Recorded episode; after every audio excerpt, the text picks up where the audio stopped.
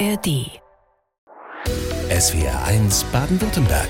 Leute mit Nabil Atassi. SWR 1 Leute, hallo und herzlich willkommen, Professor Michael Wehner.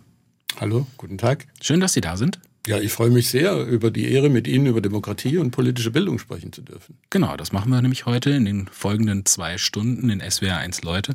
Sie leiten die Außenstelle Freiburg der Landeszentrale für politische Bildung hier in Baden-Württemberg. Und das tun Sie auch schon ziemlich lange, nämlich seit 1991. Äh, was machen Sie da genau?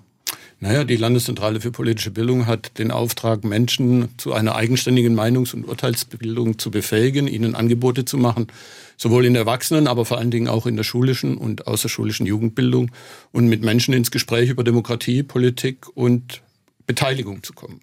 Wie kann ich mir das vorstellen? Also das heißt, in Freiburg sind Sie da so eine Art offenes Haus, da kann man reinkommen, sprechen, diskutieren und sich Infomaterial besorgen, Meinung bilden? Also genau, wir haben äh, natürlich, äh, ich habe das neulich schon mal gesagt, politische Bildung ist chronisch unterfinanziert. Das heißt, wir haben nur vier äh, hauptamtliche Mitarbeitende in Freiburg, aber wir haben viele junge Leute, die für uns ehrenamtlich oder auf bescheidener Honorarbasis aktiv politische Bildung machen. Wir haben zweimal die Woche offen für Bürgerinnen und Bürger, die mit uns ins Gespräch kommen wollen oder sich eben für unsere Publikationen und Medien interessieren. Und wir machen eben äh, in der ganzen Abteilung fünf regionale Arbeit in allen vier Außenstellen über 1000 Veranstaltungen im Jahr in Schule und Erwachsenenbildung. Mhm. Also das ist ganz wichtig, Veranstaltungen, dann gibt's Infomaterial. Früher gab's ja diese Hefte, äh, Informationen zur politischen Bildung, die kommen auch von der Landeszentrale. Nein, die kommen von der nee, Bundeszentrale. Bundeszentrale. Ja, genau. Okay, ja. Äh, aber eben, das sind die zwei Markenzeichen, die schwarzen Hefte, Informationen zur politischen Bildung. Wer in der Schule mal Gemeinschaftskunde hatte, der hatte quasi immer mal so ein schwarzes Heft auf dem Schultisch liegen. Und dann ist natürlich noch der Wahlomat, Schrägstrich der Kandidatomat, Bundes- und Landeszentralangebote, die, glaube ich, ähm, sehr resonanzkräftig und äh, viele Menschen bewegen sich mit politischen Fragen zu beschäftigen. Mhm. Wie ist der Zulauf in letzter Zeit? Also kommen da viele Menschen zu Ihnen, wollen diskutieren, wollen sprechen? Naja, Sie haben ja gesagt, ich bin schon fossil der politischen Bildung äh, und die 90er und Nuller Jahre waren eher durch Politikverdrossenheit und Demokratieabstinenz geprägt und gewohnt. Äh, und eben seit äh, Aufkommen äh, der Demokratiediskussion, des Populismus-Thema, der globalen Veränderungen merken wir natürlich auch ein verstärktes politisches Interesse mhm. an politischen Fragen, weil die Menschen erkennen, Demokratie muss eigentlich täglich erarbeitet werden und sie fällt nicht vom Himmel. Mhm. Da haben wir vielleicht auch schon die aktuell größte Baustelle. Also ähm, wo ist am meisten zu tun jetzt gerade für Sie? Ist es naja, das, was Sie gerade beschrieben haben? Also eben, ich habe äh, schon erwähnt, die kalten Zeiten, äh, wo das Interesse gering war, da mussten wir sozusagen motivational und emotional werden, um Menschen mit politischen Fragen zu beschäftigen. Jetzt erleben wir heiße und emotionale Phasen. Das heißt, im Moment ist unsere Aufgabe zu versachlichen, Informationen zu liefern und äh, die Diskussion anzuregen. Mhm. Wie hat sich da Ihre Arbeit äh, verändert? Sie haben gerade von kalten und heißen Zeiten gesprochen, aber wir sind gerade in so einer sehr emotionalen Zeit. Merken Sie das auch bei Ihrer Arbeit? Wie hat die sich verändert? Naja, also wir merken natürlich äh, in öffentlichen Diskursen, dass das Klima mitunter rauer wird, dass die Bereitschaft zum Zuhören teilweise nicht mehr gegeben ist, aber dass eben auf der anderen Seite viele Menschen, zumindest die, die zu uns kommen, äh, daran interessiert sind, sich sachlich und konstruktiv A, eine eigene Meinung zu bilden und B, die auch argumentativ mit dem Gegenüber auszutauschen und ihn eben nicht als politischen Feind zu betrachten, sondern als Menschen, der möglicherweise eine andere Meinung hat, der sich aber im demokratischen Spektrum des Pluralismus bewegt. Mhm. Wird das zusehends schwerer? Also haben Sie da den Eindruck, dass Sie da mehr Kraft aufwenden müssen, um zu einer vernünftigen Diskussionskultur zu kommen? Naja, äh, also es kostet einfach mehr Energie, weil sie merken, Menschen schotten ab. Ähm, also eines meiner Credos der politischen Bildung lautet immer, man müsste so laut Gadamer erstmal davon ausgehen, dass das Gegenüber auch in einer Diskussion Recht haben könnte.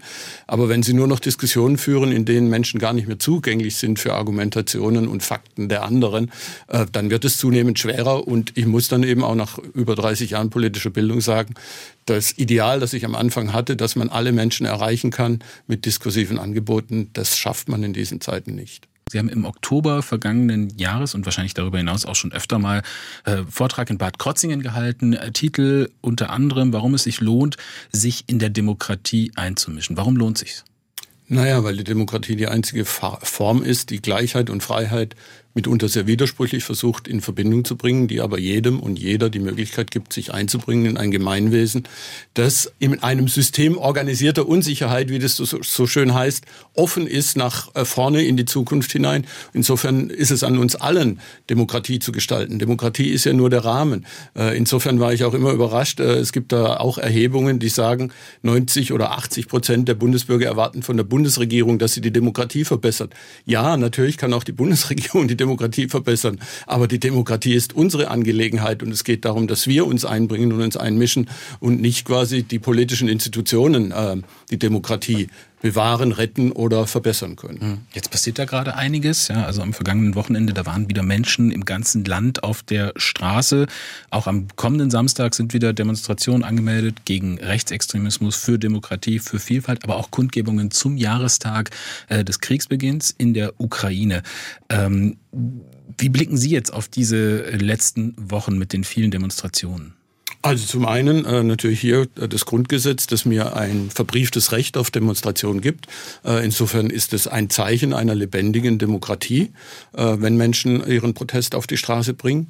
Aber es ist halt eine Form der Beteiligung neben vielen anderen und es ist sicher die Form der Beteiligung, die weniger verändert als das, was in Parlamenten geschieht. Also Günter Grass hat mal so schön gesagt, ich kann die äh, Welt ähm, recht schnell mir in anderen Wünschen vorstellen, aber mühselig verändert wird sie eben im Parlament. Und insofern ist eben neben all den Aufrufen zu Beteiligungen in Beteiligungsformen außerhalb von Parteien ist aber immer wieder auch die Botschaft, bitte gehen Sie in die Parteien, weil die Parteien sind in unserer Demokratie der Schlüssel für die politische Gestaltung, weil sie Gesetze auf den Weg bringen und dementsprechend einen Unterschied machen. Hm, hat ja Friedrich Merz auch gesagt, sehr toll mit den Demonstrationen, aber wenn nur jeder Zehnte in eine Partei eintreten würde, wäre das ein größerer Gewinn.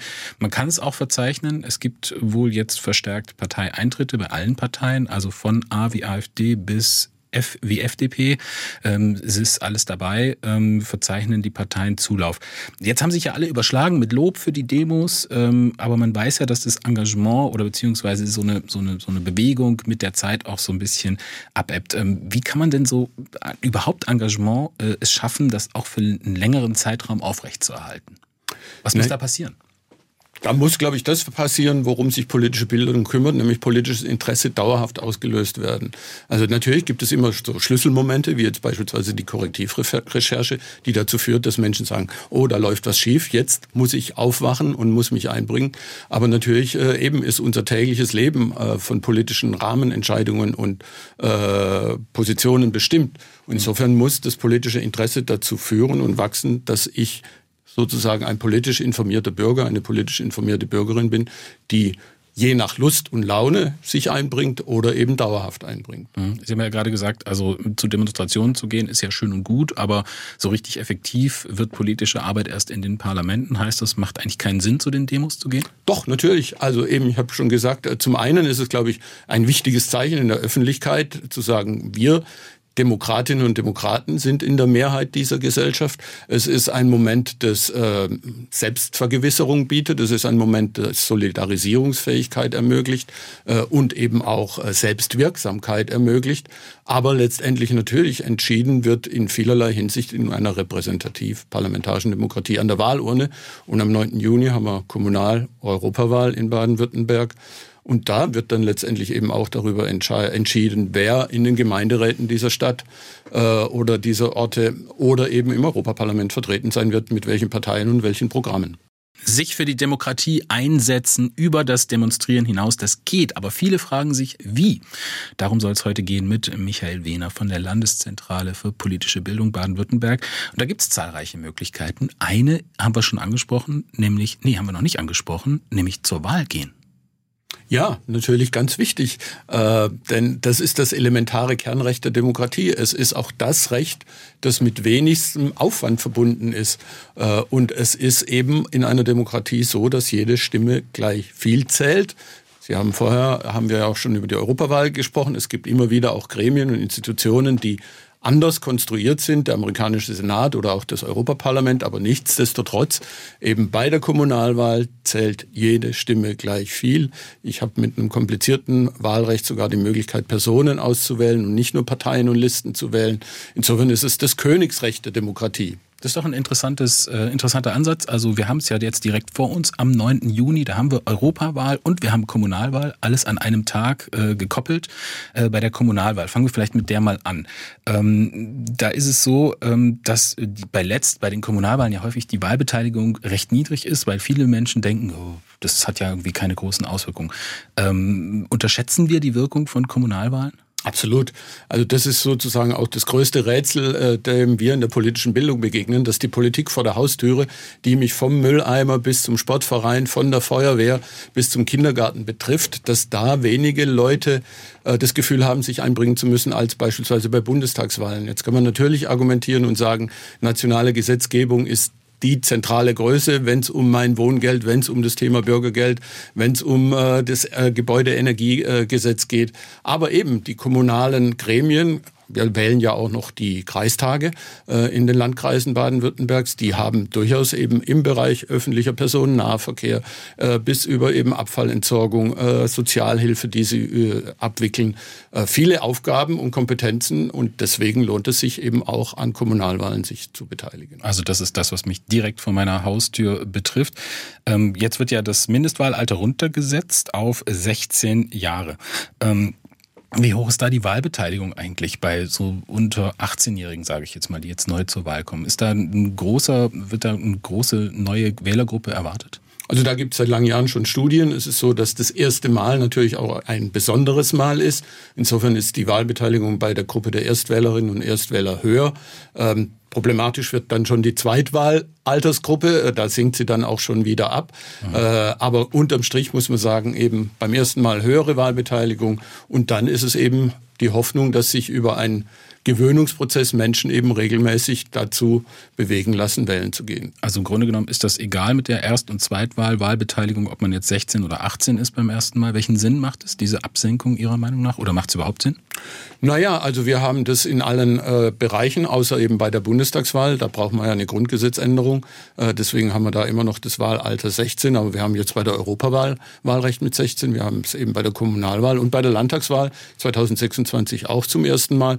Und da kann man natürlich, äh, da sind Sie als Mediziner äh, vielleicht sogar besser in der Lage, das zu beurteilen, aufgrund von Studien aus der Adoleszenzforschung sagen eben, äh, Erwachsenenalter verfrüht sich auch, äh, körperliche Reifungsprozesse entstehen äh, schneller und insofern ist es auch gut, wenn Menschen mit 16 schon wählen gehen dürfen. Für, für uns, aus unserer Sicht, natürlich vor allen Dingen deswegen auch gut, weil die Menschen da noch in der Schule sind und Gemeinschaftskunde als Unterrichtsfach haben und insofern sich mit politischer Bildung wöchentlich beschäftigen. Wir haben gerade über das, äh, die Absenkung des Mindestwahlalters auf 16 Jahren jetzt bei der Kommunalwahl und bei der Europawahl am 9. Juni gesprochen.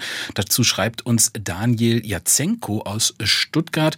Äh, wichtig in Bezug auf Wahlen ist die politische Beteiligung bei Jugendlichen in Jugendgemeinschaften Gemeinderäten, schreibt er.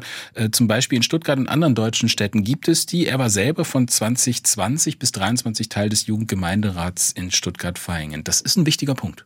Ja, und nicht nur er, sondern auch beispielsweise Andreas Schwarz, der jetzige Fraktionsvorsitzende der Grünen, hat seine politische Karriere in Anführungszeichen als Jugendgemeinderat Jugendgemeinderat begonnen. Und die Landeszentrale für politische Bildung koordiniert ja die Arbeit äh, der Jugendgemeinderäte in Baden-Württemberg, hat gerade eben, kann man bei uns auch auf der Homepage abrufen, eine neue Studie zur kommunalen Jugendbeteiligung gemacht.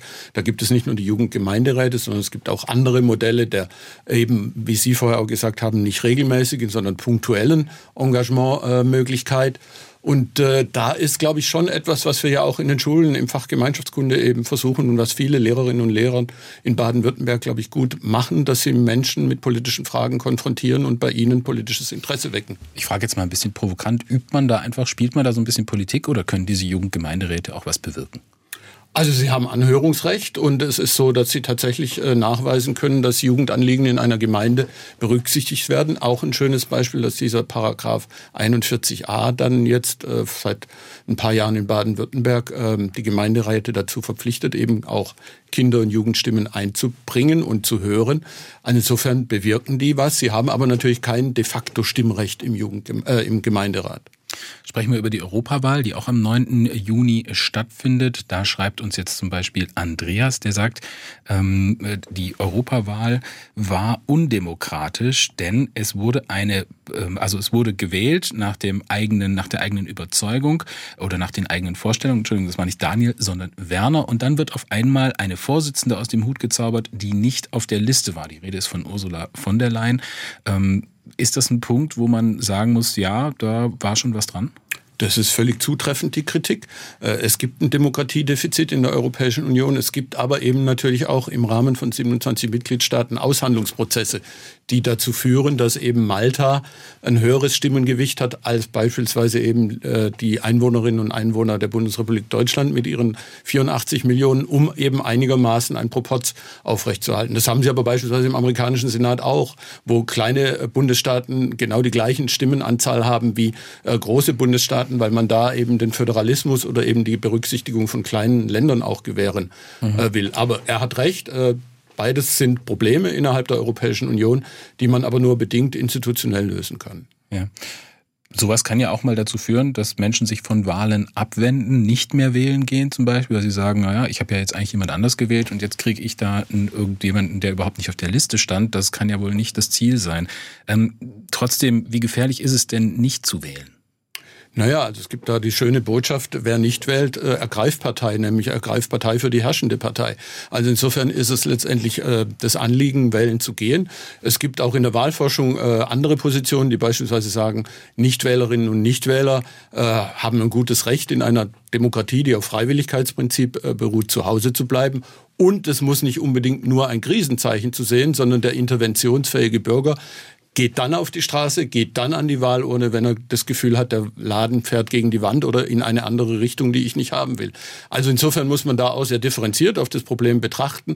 Aus Sicht der politischen Bildung ist unser Leitmodell das der Aktivbürgerin, des Aktivbürgers, der aktiv partizipiert, sich einbringt und eben seine Rechte wahrnimmt. Sie haben es vorhin eingangs gesagt, Sie äh, glauben, wir leben gerade in heißen, in emotionalen Zeiten. Wird das sich auf die Wahlbeteiligung in diesem Jahr, in diesem Superwahljahr auch niederschlagen?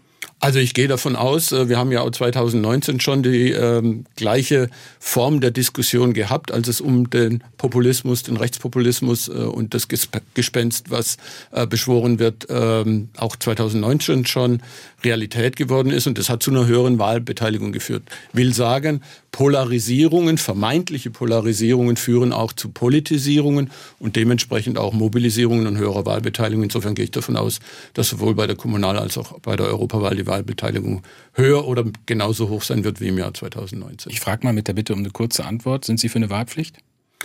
Äh, ich persönlich ja. Ich habe aber vorher schon darauf hingewiesen, in einer Demokratie geht man davon aus, dass es freiwillig geschieht, Engagement, und man kann die Leute nicht verpflichten. Aus sozialen Gleichheitsgründen wäre ich persönlich, das ist jetzt aber nicht die Meinung der Landeszentrale für politische Bildung, sondern die private von Michael Wehner, ja für eine Wahlpflicht. Wir bekommen sehr viele Zuschriften von den SWR1-Hörerinnen und Hörern und äh, die beziehen sich auch auf das, was wir schon besprochen haben. Zum Beispiel Ute Vogt-Sänger, die möchte gerne ergänzt haben äh, zum Thema Europawahl und Ursula von der Leyen. Wir hatten es ja erwähnt, äh, letztes Mal gab es sie nicht zu wählen und sie wurde dann doch äh, Kommissionspräsidentin und Frau Vogt-Sänger ist der Meinung, dass es auch dieses Mal wieder so sein wird, denn sie wird sich nicht zur Wahl stellen, also auf keinem Wahlzettel stehen und ist doch als Spitzenkandidatin Spitzenkandidatin nominiert. Führt das das Prinzip des Spitzenkandidaten im Prinzip ad absurdum? Also es ist der Versuch, gerade eine ein deutscher Versuch, über Personalisierung eben Menschen auch zu motivieren, sich mit europäischer Politik zu beschäftigen. Aber eben in der Europäischen Union entscheidet über den Kommissionspräsidenten, die Kommissionspräsidentin der Rat, das heißt die Regierungen der Mitgliedstaaten. Und das war 2019 eben interessanterweise ja gerade Emmanuel Macron, der Ursula von der Leyen aufs Schild gehoben hat und äh, eben ihr dann in der, äh, im Rat dann zu einer entsprechenden Mehrheit verholfen hat. Insofern ist das europäische äh, Institutionengefüge komplex, kompliziert, hängt eben mit 27 Mitgliedstaaten zusammen. Spitzenkandidatendiskussionen sind der Versuch, Wahlkampf interessanter zu machen, wird aber fast ausschließlich in Deutschland und vielleicht noch ein bisschen in Österreich und den Benelux-Ländern überhaupt zur Anwendung kommen. Also Frau von der Leyen wird nicht in Irland oder in Griechenland Wahlkampf machen. Mhm. Okay, aber führt auch offensichtlich zu Verdruss bei den Wählerinnen und Wählern äh, dieses System. Ähm, dann hatten wir ja über das Thema Wahlpflicht gesprochen. Sie sind persönlich dafür und wollten uns noch erklären, warum. Ich schieße aber noch mal vor äh, die äh, Zuschrift von Michael aus Waldürn-Altheim. Der stammt aus der ehemaligen DDR. Dort für, ihn ist die Demokratie ein hohes Gut. Allerdings lehnt er die Wahlpflicht ab, denn in der DDR gab es zwar laut gab es diese laut Gesetz, aber wer nicht bis 16 Uhr im Wahllokal sind, war, der musste mit Besuch rechnen. Die sogenannte fliegende Urne war das. Ähm, und er möchte sowas nie wieder erleben. Kann ich nachvollziehen. Und wie gesagt, ich habe vorher auch schon deutlich gemacht, es gibt in einer Demokratie das Recht auf Nichtbeteiligung. Aber wir haben halt soziale Verzerrungen bei den Wahlergebnissen und beim Wahlverhalten. Also bei der letzten Kommunalwahl, äh, nehmen Sie Karlsruhe, nehmen Sie Stuttgart, nehmen Sie Freiburg, da haben Sie Wahlbeteiligung in sogenannten sozial prekären Stadtteilen mit geringem Einkommen, mit einem relativ hohen Migrationsanteil, mit einer geringen Bildungsqualifikation. Da liegen die Wahlbeteiligung bei der Gemeinderatswahl bei 30 bis 35 Prozent. Prozent. Und wenn Sie so einen Freiburger Stadtteil Vauban nehmen, mit eher einkommenssituierten äh, und auch eben gebildeten äh, Persönlichkeits- äh, und Menschen, mhm. äh, dann lag da die Wahlbeteiligung bei 70 bis 75 Prozent. Das heißt, Menschen, die gebildeter und wohlhabender sind, nehmen mehr in einer Demokratie teil als Menschen, die eben nicht über die entsprechenden Kompetenzen oder Qualifikationen äh, verfügen. Und das führt natürlich eben auch zu politischen Verzerrungen. Mhm. Äh, da sind wir beim Thema direkte Demokratie. Also zwei Drittel, mehr als zwei Drittel der Deutschen befürworten eine direktere Demokratie, also zum Beispiel mehr Volksabstimmungen zu wichtigen politischen Fragen. Wäre das ein Mittel, um die Dem Zufriedenheit mit der Demokratie wieder zu erhöhen? Das ist in einer Demokratie wie immer. Es gibt äh, Argumente dafür und es gibt Argumente dagegen. Äh, es, wir haben ja auf äh, kommunaler Ebene, gerade jetzt seit Grün-Rot Baden-Württemberg regiert, die Senk Senkung von Beteiligungsquoren, was dazu führt, dass... Äh, Grün-Schwarz ist das meines Erachtens. Äh, ja, wir hatten Grün-Rot so, zu Beginn ja. 2011 und 2016 eben seit 2016 Grün-Schwarz.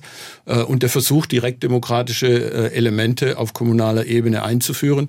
Äh, und man erkennt aber, dass äh, das ja nicht die Lösung des Problems ist. Auch in einer direktdemokratischen Demokratie haben Sie Minderheiten und Mehrheitsentscheidungen und mhm. Sie können Polarisierung mitunter auch durch direktdemokratische Verfahren nicht lösen. Mhm, da wird ja immer wieder die Schweiz genannt, sozusagen als idealtypisch. Aber auch da, wenn man auf die ähm, Bürgerentscheide guckt, auf die Referenten, die da gemacht werden, ist die Wahlbeteiligung relativ niedrig, oft unter 50 Prozent. Da stellt sich dann die Frage, wie legitim sind denn solche Entscheidungen, wenn dann keiner hingeht? Ja, das ist natürlich äh, auch hier hochkomplex bei uns beispielsweise. Also Anhängerinnen und Anhänger von mehr Demokratie auf äh, kommunaler Ebene sagen immer, bei Bürgerentscheiden ist die Wahlbeteiligung mitunter höher als bei Bürgermeisterwahlen, weil wenn da nur ein Kandidat, eine Kandidatin antritt, haben wir Wahlbeteiligung von 19 oder 18 Prozent. Auch da stellt sich die Frage, ist das noch Legitimation? Aber da sind wir wieder bei der Ausgangsfrage. Demokratie heißt immer ein Recht auf Beteiligung und solange keine Quoren definiert sind, kann ich auch ein, als Bürgermeister gewählt werden mit mit 5% Wahlbeteiligung. Wie wichtig ist denn da das eigene Wirkungsprinzip? Also bei der direkten Demokratie hat man ja das Gefühl, mehr Einfluss ausüben zu können. Ja, aber auch da bekomme ich eben nicht das, was ich mit unter mir vorstelle oder erwünsche. Eben äh, unser Ministerpräsident hat mal gesagt, äh, gehört werden ist noch lange nicht erhöht, erhört werden. Also insofern bleibt auch da immer der Kampf um Mehrheiten und um Abstimmungssiege. SWR1 Leute mit Michael Wehner von der Landeszentrale für politische Bildung. Es geht um politische Teilhabe, um Partizipation.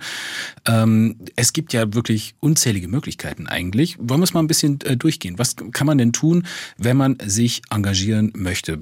Ein Beispiel ist ja zum Beispiel eine, eine Petition aufsetzen, wenn man ein Anliegen hat. Ja, also es gibt vielfältigste Möglichkeiten, äh, sprich vom Leserbrief schreiben, von einer Petition, von einem Online äh, Versuch, äh, Meinungen zu bündeln, Interessen zu artikulieren, äh, hin eben zu Demonstrationen, zu kommunalen Gremien der Beteiligung, zum Engagement in Vereinen, äh, zum Mitmachen in zivilgesellschaftlichen Organisationen, zum Mitmachen in Gewerkschaften, Handwerkskammern und, und, und. Also wir haben ein breites Instrumentarium der Beteiligungsmöglichkeit, je nach Interesse oder je nach äh, Engagementswilligkeit. Ist immer so ein bisschen einfacher, wenn man eine bestimmte Sache zum Beispiel erreichen will. Da gibt es ja jetzt zahlreiche Beispiele, also zum Beispiel G8, G9 hier in Baden-Württemberg. Also das Bildungssystem äh, wurde ja äh, G9 äh, mit dem Widerstand vieler Eltern auch wieder zurückgeführt. Oder wenn ich jetzt an die Fanproteste in der Fußball-Bundesliga denke, mit den Talern und ferngesteuerten Flugzeugen, hat letztlich dazu geführt, dass der Deal in der Bundesliga geplatzt ist. Das sind doch eigentlich gute Beispiele. Das sind hervorragende Beispiele. Sie machen äh, zum einen deutlich, dass Menschen verstanden haben, wie man sich zusammenschließt, solidarisiert und wie man eben auch in einer Mediengesellschaft entsprechend Resonanz erzeugen kann. Und äh, wie lange die Proteste in der DFL erfolgreich äh, den Einstieg von Investoren verhindern werden, wird man sehen. Aber es ist ein sehr schönes Beispiel, dass die Fankurve eben gehört und berücksichtigt werden muss und Bundesliga-Vereine mit ihren entsprechenden Funktionären nicht durchregieren können. Insofern ein schönes Beispiel für Partizipationsmöglichkeiten innerhalb und außerhalb von Institutionen. Und der äh, Volksantrag, den die Elterninitiative äh, beschritten hat, um eben das Thema G8, G9 im Landtag politisch zu behandeln, äh, ein sehr erfolgreiches Unterfangen, weil, äh, glaube ich, dreimal so viele Unterschriften gesammelt worden sind, als notwendig gewesen wären. Mhm. Und der nächste Schritt ist, wenn der Landtag sich nicht äh, im Sinne der Initiative mit beschäftigt, besteht die Möglichkeit, dass dann eben auch ein sogenanntes Volksbegehren eingeläutet werden kann.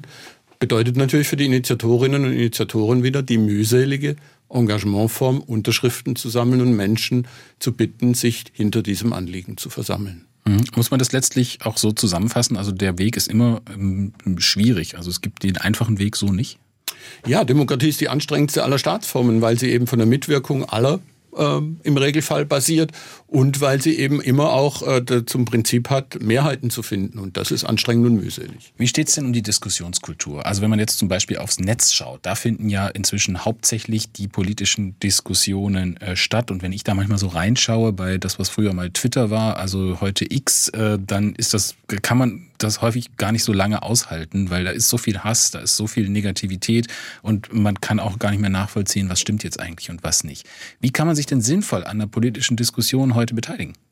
Indem man sich informiert, indem man auch äh, bei allem, bei aller Kritik an, an öffentlich-rechtlichen Institutionen, wie auch dem Südwestrundfunk, sicher sein kann, dass Schleusenwärter Informationen strukturieren, sammeln, aufbereiten und versuchen eben in, einer, in einem pluralistischen Auftrag, so wie die Landeszentrale für politische Bildung auch.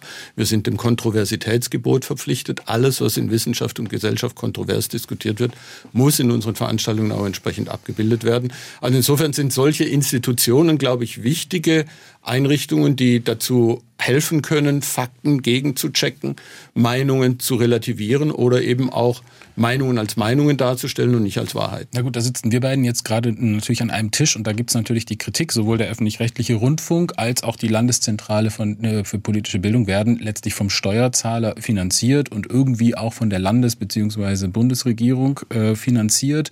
Ähm, ist da überhaupt eine Objektivität gegeben? Das wird ja viel abgesprochen. Ja, genau, weil Demokratie, nein, so rum muss ich anfangen. Also Demokratie lebt vom pluralistischen Interessenskonflikt und dadurch, dass sowohl Sie als auch wir ein Gremium an unserer Seite haben, in dem die Parteien vertreten sind, in dem die Kirchen vertreten sind, in dem die Gewerkschaften vertreten sind, in dem äh, Vertreter von Hochschulen vertreten sind, wird ja dafür gesorgt und die Arbeit wird ja sogar überwacht, äh, entsprechend, dass wir eben nicht Schlagseite haben, sondern dass wir bemühen uns darum, was ein Credo ist, was ich übrigens von einem Journalisten auch für meine Arbeit mitgenommen habe, von Hans-Joachim Friedrichs, Weltanschauungen, äh, weltanschaulich machen, ohne in Weltanschauungen zu verfallen. Wir reden über politische Teilhabe, Herr Wiener, und haben ja das Thema Demonstrationen da auch schon angesprochen. Ähm, wie ist es denn zum Beispiel mit Streiks und äh, Protesten, die so einer bestimmten Interessensgemeinschaft dienen? Ist das auch eine legitime Form der politischen Teilhabe oder muss man da sagen, nein, es muss einen höheren moralischen Zusammenhang und irgendwie für alle dienlich sein, damit es gilt? Nein, das wäre eine völlige Verzeichnung der Demokratie. Also wenn man ein, ein, musikalisches Bild der Demokratie zeichnen würde, dann wäre das der Disharmonie. Also es gibt die völlig unterschiedlichsten Interessen, die eben äh, sich Gehör verschaffen können und wollen und dann eben gucken müssen, finden sie Resonanz, finden sich Gleichgesinnte, schließt man sich zusammen, organisiert man die Interessen und bringt man sie zu Gehör. Äh, nichtsdestotrotz eben muss man sagen, dass Demokratie eben geprägt ist von Partikularinteressen, von Lobbyismus äh, und es eben auch Aufgabe der gewählten Politikerinnen und Politiker ist, diese Interessen auszugleichen, zu einem Kompromiss oder Konsens zu führen, um eben dann äh, tatsächlich die Mehrheitsmeinung abzubilden und bei Wahlen wieder erfolgreich zu reüssieren. Mhm. Lobbyismus ist auch ein wichtiges Thema, gibt es ja auch von Verbänden, von der Wirtschaft, äh, von allen möglichen Interessensgruppen, häufig ja im Verborgenen. Auch das frustriert viele Menschen. Ähm, ist das Unsichtbare vielleicht sogar die größte Gefahr für die Demokratie? Das, was wir nicht auf den ersten Blick sehen? Also die Transparenz ist ein Schlüsselkriterium für ein demokratisches Gemeinwesen, aber bestimmte Dinge berufen sich und müssen qua Vertraulichkeit ausgehandelt werden, weil nur dann kann man letztendlich auch vertraulich aushandeln und Kompromisse schließen. Wenn man quasi nur äh, im öffentlichen Raum debattiert und diskutiert, dann werden da mitunter eben gerade aufgrund von Polarisierungen bestimmte Kompromisse nicht mehr möglich sein. Mhm. Äh, da sind wir wieder, zu, was wir noch gar nicht besprochen haben, ist ja die ähm, politischen Parteien, in denen man sich engagieren äh, kann. Da sind wir wieder bei, beim CDU-Vorsitzenden, bei Friedrich Merz, der hat es bei Karin Mioska gesagt, wenn nur jeder Zehnte, der jetzt gerade demonstriert, in eine Partei eintritt, dann ist viel geholfen. Äh, das war eher das Gegenteil äh, der Fall. Was mache ich denn zum Beispiel, wenn ich mich in der Partei nicht vollständig wiederfinde? Also ist ja sehr wahrscheinlich, dass es so ist. Ja, also im schlimmsten Fall gründen sie eine eigene und eine neue und müssen dann gucken, ob sie Zuspruch erhalten. Da gab es ja unzählige Versuche äh, und auch bei der letzten Bundestagswahl waren ja, glaube ich, über 40 Parteien, die angetreten sind, äh, um eben gewählt zu werden. Ähm, und mitunter erkennt man dann, dass meine Meinung, von der ich glaube, sie wäre die Mehrheitsmeinung, äh, letztendlich gar nicht so, so mehrheitsfähig ist. Also wir hatten in Corona-Zeiten äh, beispielsweise die Gründung äh, einer Partei, Basis nannte die sich, äh, hatte den Eindruck, die erreichen 20 Prozent und hatten dann letztendlich zwei Prozent. Mhm. Äh, so, also das ist auch Teil des demokratischen Wettbewerbs, zu gucken, ob man gewinnt oder verliert. Mhm. und im, im, schlimmsten Fall muss ich halt mich in einer Partei engagieren, von der ich mit der ich die größte Schnittmenge habe. Es ist eben in einer Volkspartei immer so, dass unterschiedliche Flügel dann auch um Positionen kämpfen.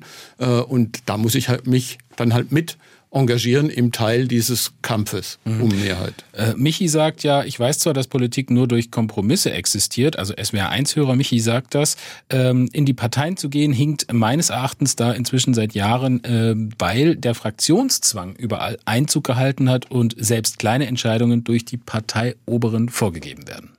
Ja, die Politikwissenschaft spricht eher von Fraktionsdisziplin. Und wenn Sie im Moment ja erleben, dass beispielsweise Frau Strack-Zimmermann eine andere Linie vertritt als ihre Partei in mancherlei Hinsicht, dann sehen Sie, dass Abgeordnete durchaus äh, Möglichkeiten haben, sich diesem sogenannten Fraktionszwang zu entziehen.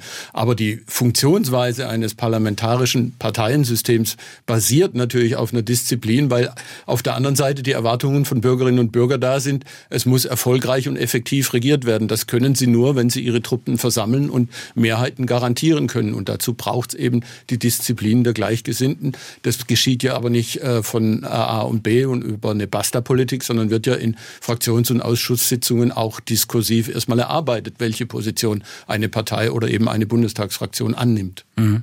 Das möchte übrigens Günther Kölle unbedingt wissen, hat er zweimal gefragt, sind Sie in einer Partei?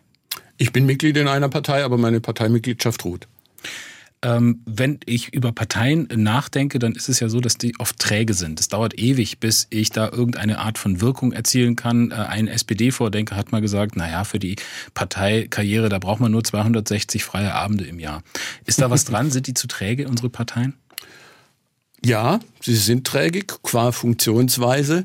Äh, aber sie ermöglichen mir eben auf sehr effektive Art und Weise, jetzt komme ich wieder zu Beginn des Gesprächs, weil eben Welt mühselig nicht äh, draußen auf der Straße verändert wird, sondern im Parlamenten die effektivste Form der Beteiligung, selbst wenn ich eben die Ochsentour auf mich nehmen muss und über Ortsvereinsmitgliedschaft, äh, Kreisdelegiertentum mich da nach oben arbeite. Aber zunehmend erkennen Parteien ja A, sie bieten die Möglichkeit von Schnuppermitgliedschaften, äh, von eben spontanen auch Möglichkeiten, sich mit denen auseinanderzusetzen und zunehmend gibt es ja auch Quereinsteigerinnen und Quereinsteiger in der Politik, weil man eben erkennt, dass es vielleicht gut ist, auch mal außerhalb der eigenen ähm, Truppe äh, oder Teilnehmerschaft oder Mitgliedschaft äh, zu suchen und Menschen zu aktivieren.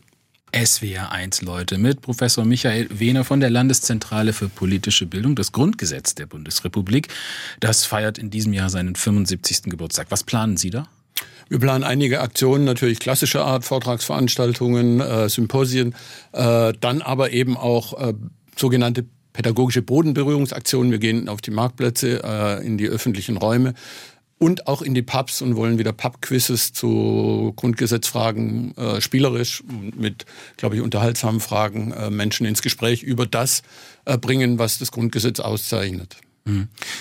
Warum ist das so wichtig jetzt? Also diese Jubiläen, die werden ja von vielen, wenn man jetzt immer wieder den Tag der deutschen Einheit oder das Grundgesetz oder was auch immer feiert, äh, von vielen als so ein bisschen Symbolpolitik ohne richtigen Sinn gesehen. Was ist denn so wichtig, ähm, das Grundgesetz zu feiern? Also ich hoffe, ich komme jetzt nicht ins Weinen, aber äh, dieser Satz rührt mich so emotional an. Der Grundgesetz Artikel 1, die Würde des Menschen ist unantastbar. Sie zu achten und zu schützen ist Verpflichtung aller staatlichen Gewalt. Und das macht deutlich, worum es in unserer Demokratie geht, den Einzelnen zu schätzen und ernst zu nehmen und eben auch in Zeiten äh, wie diesen deutlich zu machen, es kann auch eine Demokratie von einer Mehrheit außer Kraft gesetzt werden.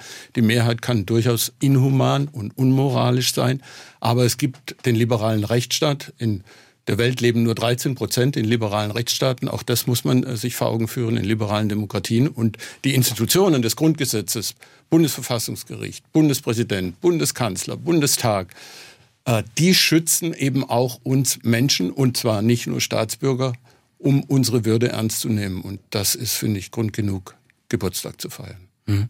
Das Engagement besonders wichtig, auch im privaten Bereich. Ne? Also wenn ich jetzt zum Beispiel, da komme ich nochmal zurück auf die Diskussionskultur, ähm, was ist denn mit der passiert? Also haben Sie den Eindruck, es wird noch viel in Familien äh, oder im privaten Bereich überhaupt politisch diskutiert oder hat sich das alles ins Netz verlagert und irgendwie auch anonymisiert? Beides. Also es wird nach wie vor gestritten. Auch äh, eben gerade die jüngsten Entwicklungen von Krisen und Kriegen führen ja dazu, dass Menschen ihre Meinungen äh, zum Ausdruck bringen. Aber natürlich ist in einer digitalen Gesellschaft äh, die Online-Community mir oft näher und mit dem Handy auch schneller erreichbar als äh, das Essen am äh, elterlichen Abendtisch, wenn man sich dann überhaupt da noch versammelt. Also mhm. die Individualisierung äh, führt dazu, dass eben Menschen zunehmend in digitalen Foren sich austauschen. Mhm. Wir haben noch von unseren Hörerinnen und Hörern äh, zwei Themen angeschnitten bekommen, äh, nämlich von Sabine Bickle aus Reilingen, die sagt, die Inanspruchnahme des Wahlrechts, haben wir ja drüber gesprochen, wird abgesenkt jetzt bei den ähm, Kommunalwahlen, Europawahl, das Mindestwahlalter auf 16, sollte spätestens in den weiterführenden Schulen gelehrt werden. Ähm, sie war in allen Ämtern als Mutter tätig, auch als Beiratsvorsitz und so weiter. Ähm, und ähm, sie äh, sagt aber, es ist falsch, wenn man Menschen zur Demokratie erziehen möchte. Wir erziehen sie zu politischen, zur politischen Bildung. Und das heißt, wir bieten ihnen Möglichkeiten und Räume, Urteile zu bilden aufgrund ihrer eigenen Einschätzungen und Einstellungen. Wir missionieren niemanden zwangs, sondern wir wollen Angebote machen. Finden Sie es trotzdem wichtig, in den Schulen äh, politische Bildung schon zu machen? Ja, und zwar nicht nur in den weiterführenden Schulen. Gemeinschaftskunde ist zwar laut Landesverfassung ordentliches Lehrfach, eines der einzigen Fächer, das äh, eben Verfassungsrang hat, aber der Stundenanteil ist nicht gewährleistet und vor allen Dingen findet politische Bildung in der Grundschule überhaupt nicht statt. Da plädieren wir seit Jahren dafür, dass soziales Lernen, Demokratielernen Teil des Grundschullehrplans wird. Mhm. Ariane aus Sindelfing ist 2020 der CDU Baden-Württemberg eingetreten und schreibt eigentlich, dass sie sehr positive Erfahrungen gemacht hat, vor allem, weil sie auch mit Spitzenpolitikern in äh, Kontakt kam und mit denen reden konnte. Überhaupt mit Politikerinnen, mit Politikern sprechen, kann ja auch mal ein Mittel sein. Die haben ja auch Büros. Das ist eine unserer wichtigsten äh, Erfahrungen, die wir machen. Veranstaltungsangebote mit Politikerinnen und Politikern, wo Menschen wirklich zum ersten Mal mit gewählten Repräsentantinnen und Repräsentanten ins Gespräch kommen haben immer positive Reaktionen ausgelöst. Die sind ja gar nicht so, jetzt habe ich erst verstanden, wie kompliziert das ist. Ähm, die sind gar nicht so weltfremd. Also insofern ist das, glaube ich, eines der zentralen Elemente, mit Politikerinnen und Kandidatinnen ins Gespräch zu kommen. Mhm. Sind Sie optimistisch für Ihre Arbeit in der Zukunft?